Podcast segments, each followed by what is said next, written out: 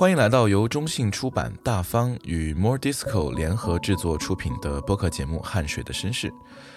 这是一档脱胎于园林所著同名图书的非虚构叙事类播客。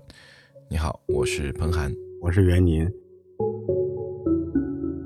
感谢罗德中国对本节目的支持。本节目由罗德播客系列音频设备录制。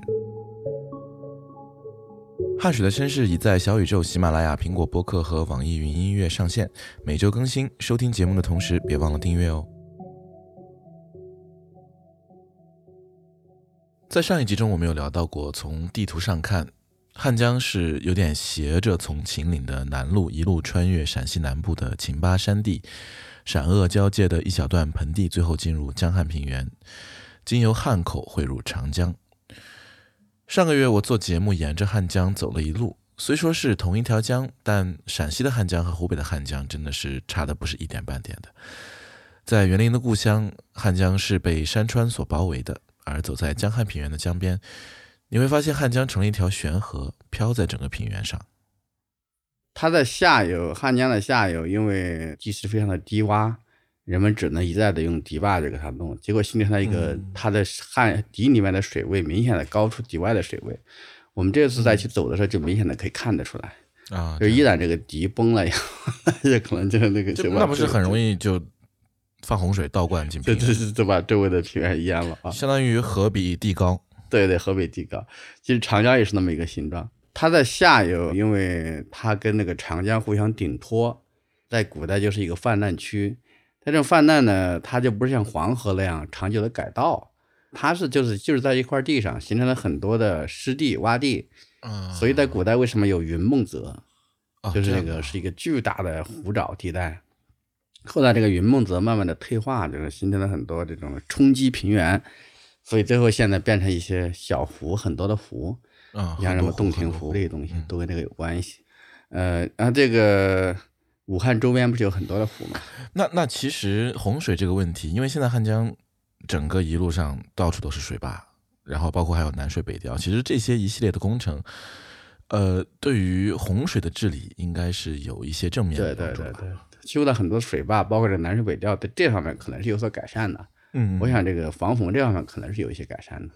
它是控制，但是那个水坝有一个问题，水坝修的太多以后啊，其实很难实现优优化的一个联控。这个怎么讲？就是如果说一个平时的话，它那个洪水的涨，它是有自然规律的，它是慢慢涨起来的。所以说它来了，下游人知道。那个水坝它把它蓄起来以后，你上下游联动不及时，它会形成一个叠加效应，它有可能就造成这个一个地方崩了啊，越崩越厉害，多米诺骨牌一样。以前的安康的那个洪水，就是我们安一九八三年是大洪水，实际上跟水坝的建设是有关系的。但总体来说，可能就是这个洪水在以后在汉江的这个生命史当中，可能不会成他那个这个问题的这个重要性越来越小了，因为他更多的是被调走了。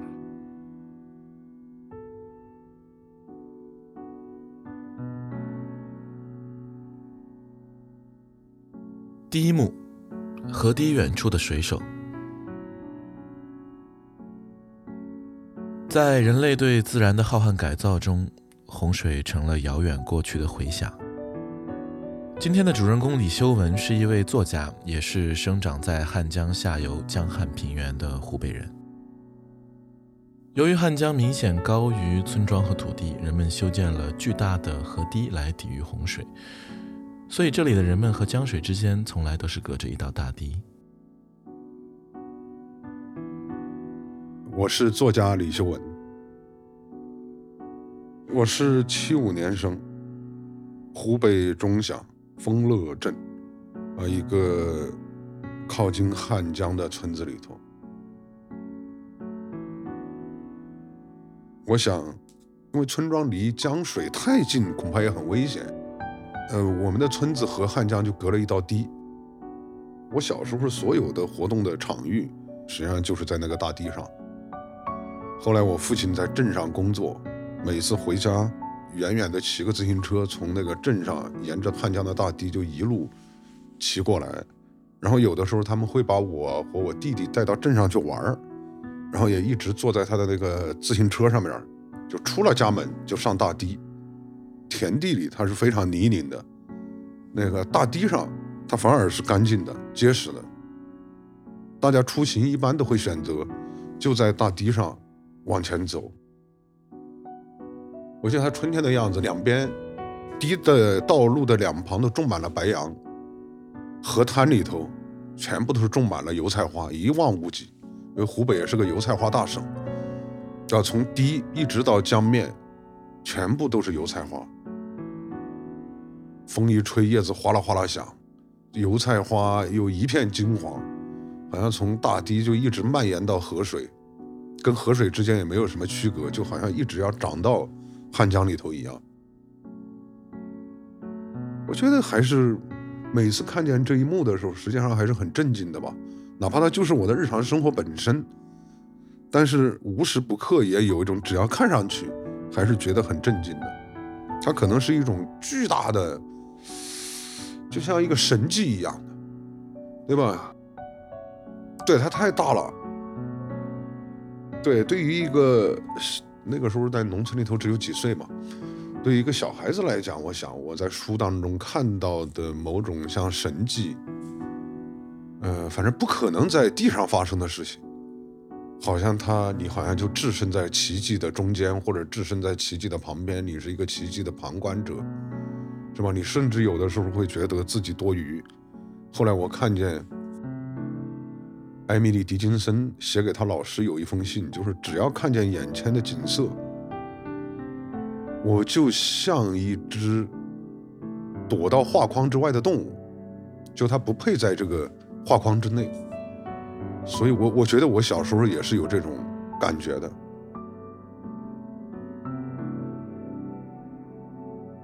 嗯，我小时候我的童年基本上都是在每一年的夏天躲水灾。当我一直没有见到过什么是真正的水灾，而我们指的水灾实际上就是破堤，就是汉江大堤给破掉了。在我奶奶的讲述当中，汉江破堤。呃，她的一生当中是经历过好多次的，而且呢都是非常的恐怖，死人无数，家里的房子都是被掀掉，然后饿殍遍野。我觉得我自己的写作也跟老是觉得有一种危险有关，好像我总听说一场水灾即将要到来，每年到了夏天都会听说，所以我们那一代的小孩每到了夏天，都有一个固定的节目，每一家的大人。都会收拾一点干粮，把我们往山上的林场里头去送。那家里的老人们，他是舍不得你种下的粮食的，而且正好发水灾的时间，往往是农民要收割的时间。然后呢，我们每天早上在林场，就站在那个山上往下眺望，看着这个水来没来。眺望了一整个夏天的早晨，水也没有来。所以在我的成长的过程当中，是老听说水灾要来，但是从来也没有见过它到来。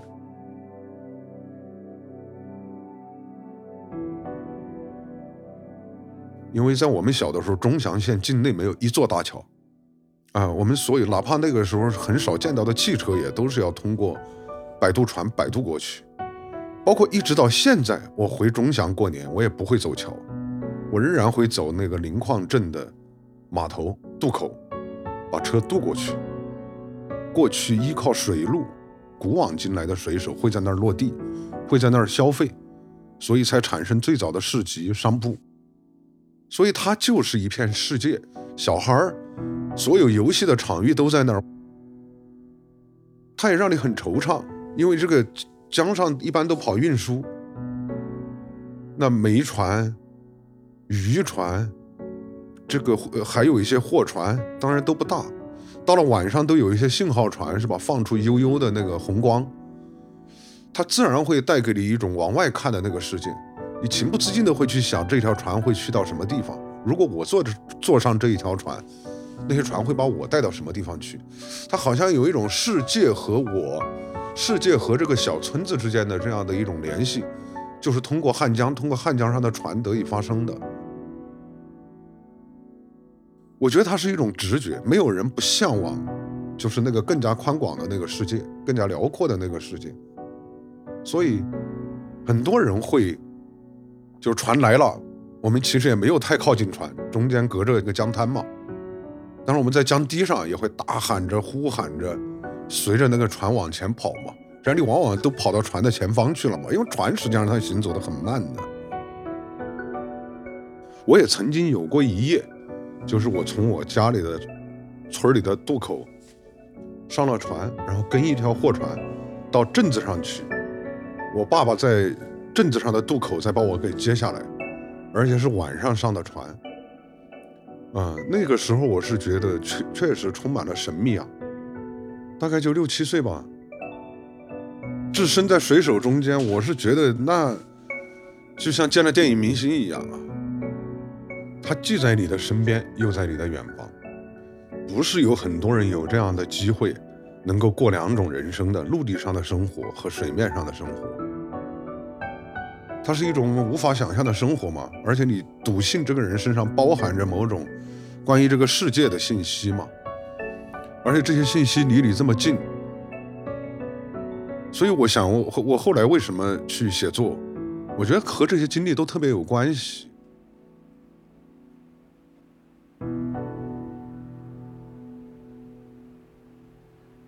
第二幕，草台下的作家。我觉得那个年代不长，有不长。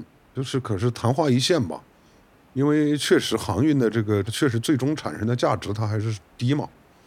公路修修好之后吧，实际上你会年年看着它那个汉江上的船会越来越少，然后慢慢就没有货运了。啊，然后这些水边的镇子，你会眼睁睁的看着它衰落。实际上。过去在我们的我小的时候，我们当地的那个磷矿镇，那是天堂般的所在啊！就八十年代，在我们小的时候，它产磷矿，它有了最早的矿业，啊，所以它的这个小商品经济就比较发达了。像我的爷爷奶奶，包括我母亲，年轻的时候都还会挑着担子、挑着货物去那个集市上去进行交易，相当热闹。比如说在那个码头上搭起来的戏台。我们都追着去看戏，很多唱戏的人本身也是农民，所谓的草台班子嘛。农闲了，他们就三三两两组成戏班给钱的观众也都不是给钱的观观众，其实都是给那么一碗米两碗米，某种程度上也就是乞讨。包括荆州花鼓戏，它就来源于它就是在汉江两岸，它就是汉江发了水灾。这些人们要出去乞讨，乞讨嘛，你总要有一技之长嘛，就开始产生了像荆州花鼓戏这样的剧种嘛。也会有很多人敲的三棒鼓，就很简单，他们的乐器是什么呢？一个筷子加一个碟子，一边敲一边唱。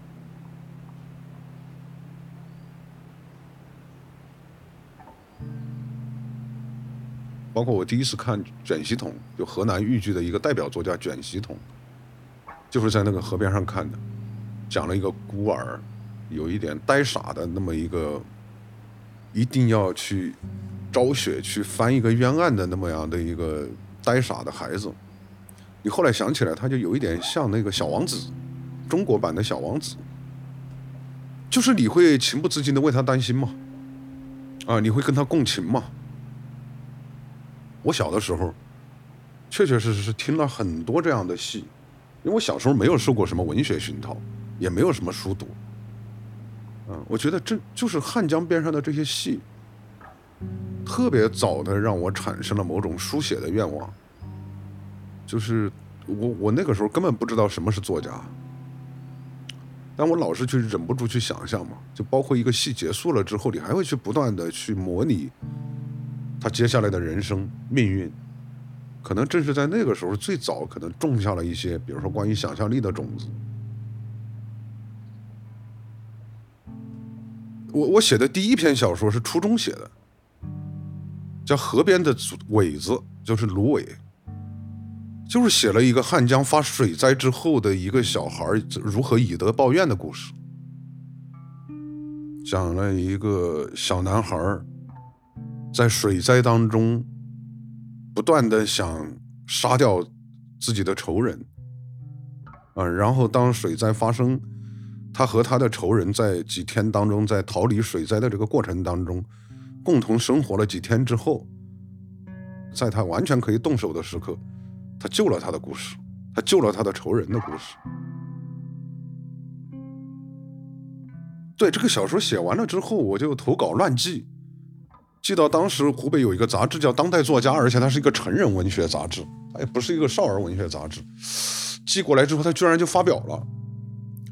发表了之后呢，我因为我家里头都没有人去干这一行，就是我也没有想象过我要当一个作家。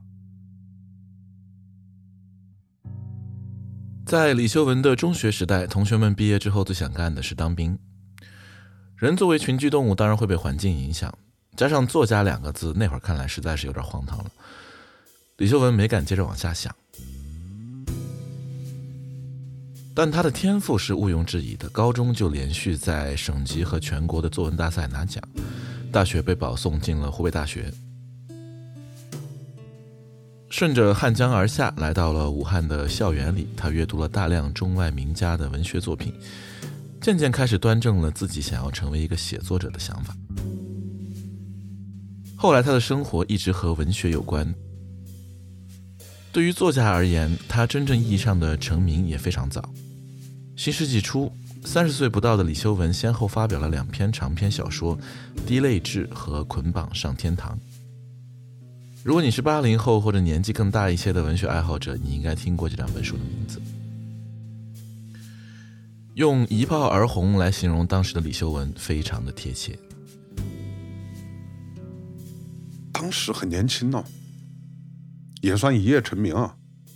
而且我大概是最早这一代作家里头最早，就是不断的有人跑来买版权呢，收入很高啊，在那个时候。但这又能说明什么呢？嗯，我很快就觉得这种写作的无趣。啊，就是如果说我老在写一个故事的话，我老我读那么多的卡夫卡干什么？是吧？写作它最终还是要写和自己的心灵有关的东西。我实验了我自己的能力，但我也不打算往在这一条路上一直往下走。但是新的道路是什么？我也没有想好，所以我有很多年都写不出来东西。其中有一部小说，就像你刚才所讲的，我以一个濒死者的口吻去模拟叙述，花了一年多时间，其实很长时间以来我都出不来那个角色，就像演员演戏一样。我甚至怀疑自己也是一个濒死者，我花了很多的时间和这种心理状态做斗争。但是你又没办法告诉别人，你告诉别人，别人会觉得你非常的可笑、矫情，不就写个小说吗？我有很长一段时间就出不来那个状态，所以，他对我来讲，从现实生活上，在那个年代，他给我带来了足够我过上很不错的生活的钱，但同时他又让我，呃，心理上产生了很大的问题，也甚至进而开始怀疑自己的无能，就觉得自己再也没法写作了。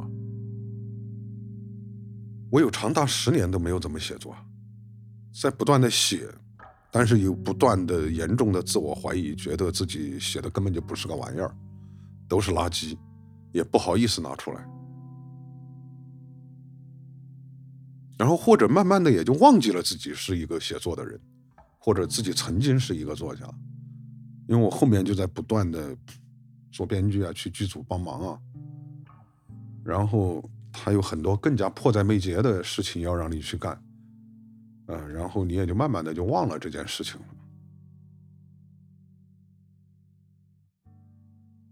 第三幕，山河的袈裟。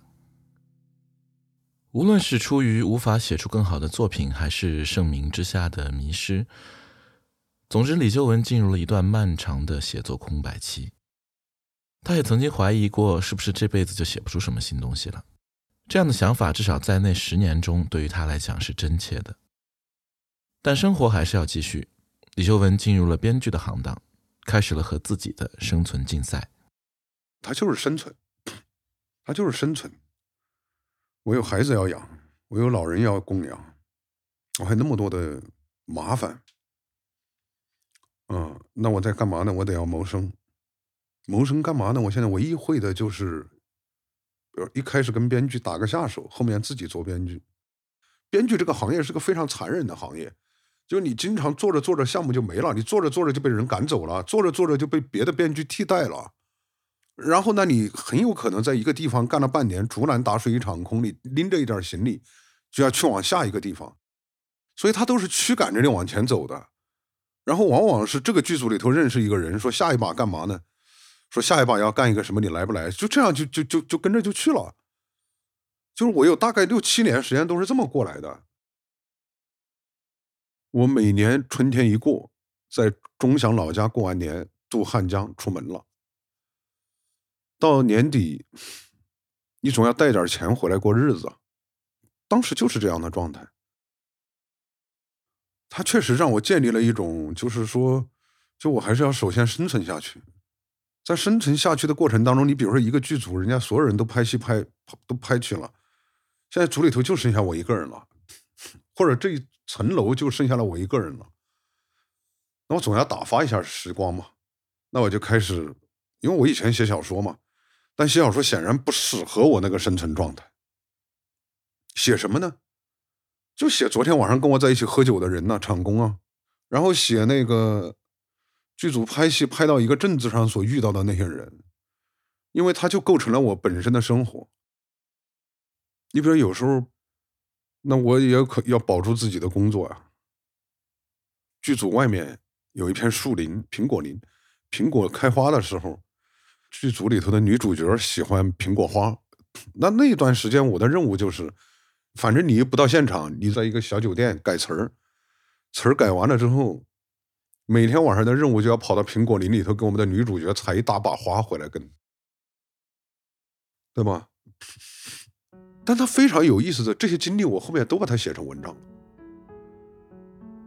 你像《三国榆林》里头那个盲人，我们在陕西榆林郊外赶路，天上瓢泼大雨，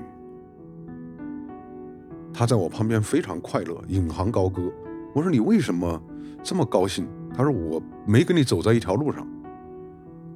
我问为什么呢？我说你现在明明就走走在我的身边。他说我现在走在北京。十里长安街，华灯初上，和风习习。我我我我我说这是为什么呢？后来他才告诉我，就是我们这个世界上的很多盲人，为了让自己这一生好过，他一直在他的头脑当中虚构出了一个世界，所以他既活在跟我们同在的世界，也活在他虚构的那个世界里头。所谓强烈的想象产生事实。所以他认为他事实上不活在陕西榆林，他就在北京，而他是特别真切，这个东西帮他度过了很多他人生当中度过的难以度过的难关。所以我后来写了一篇文章叫《三过榆林》，后面很巧又碰到这个瞎子这个盲人的师傅，也是个盲人，他就带来我特别大的启发，甚至包括带来我写作上的启发。写作它是公平的嘛？写作它是对个人是有拯救的，我指的就是在这个意义上，就是文章千古事，无论我经历了多么的不堪屈辱、颠沛流离，当我坐下来把它写成文章，就可以抵达我，完成我，也有可能抵达更多的人，完让更多的人完成他自己。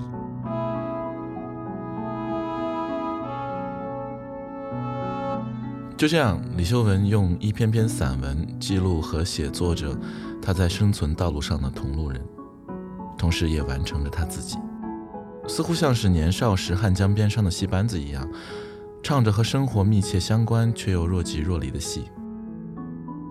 偶尔也有人会帮他在微博上发表一两篇，但他自己也没想到，这引来了出版商的注意。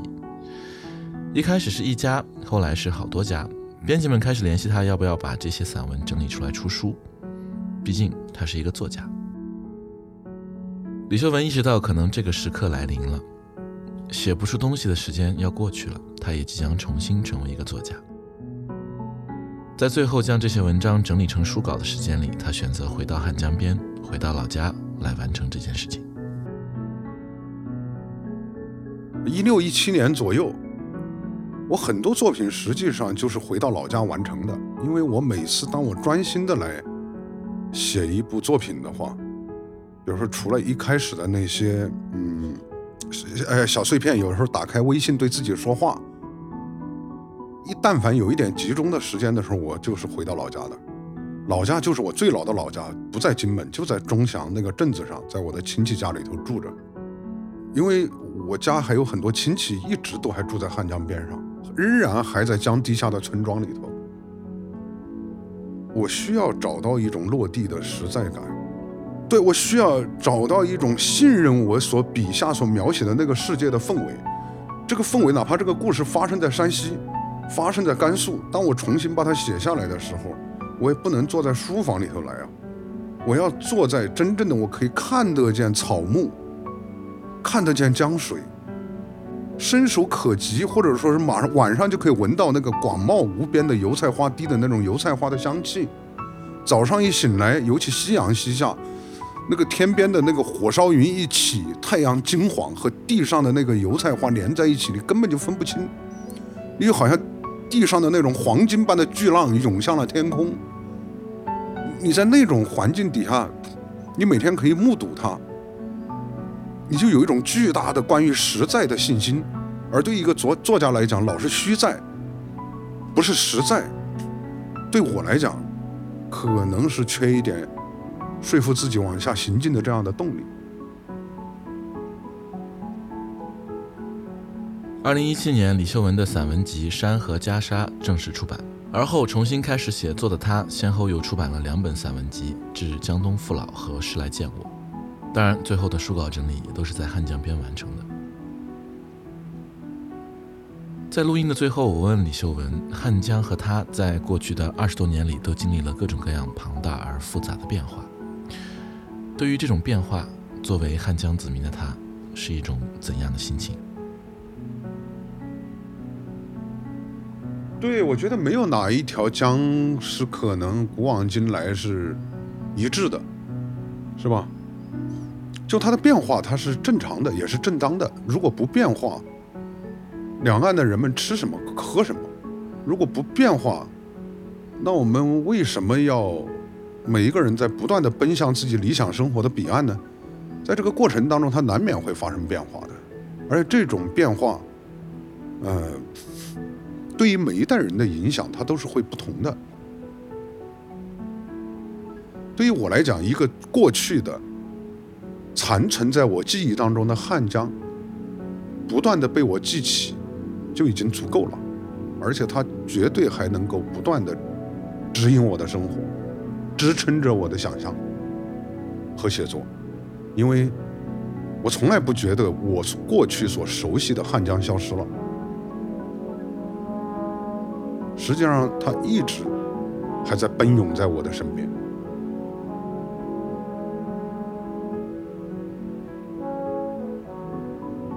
这里是由中信出版大方和 More Disco 联合制作出品的非虚构叙事类播客《汗水的绅士》。谢谢你的收听，我们下期再见。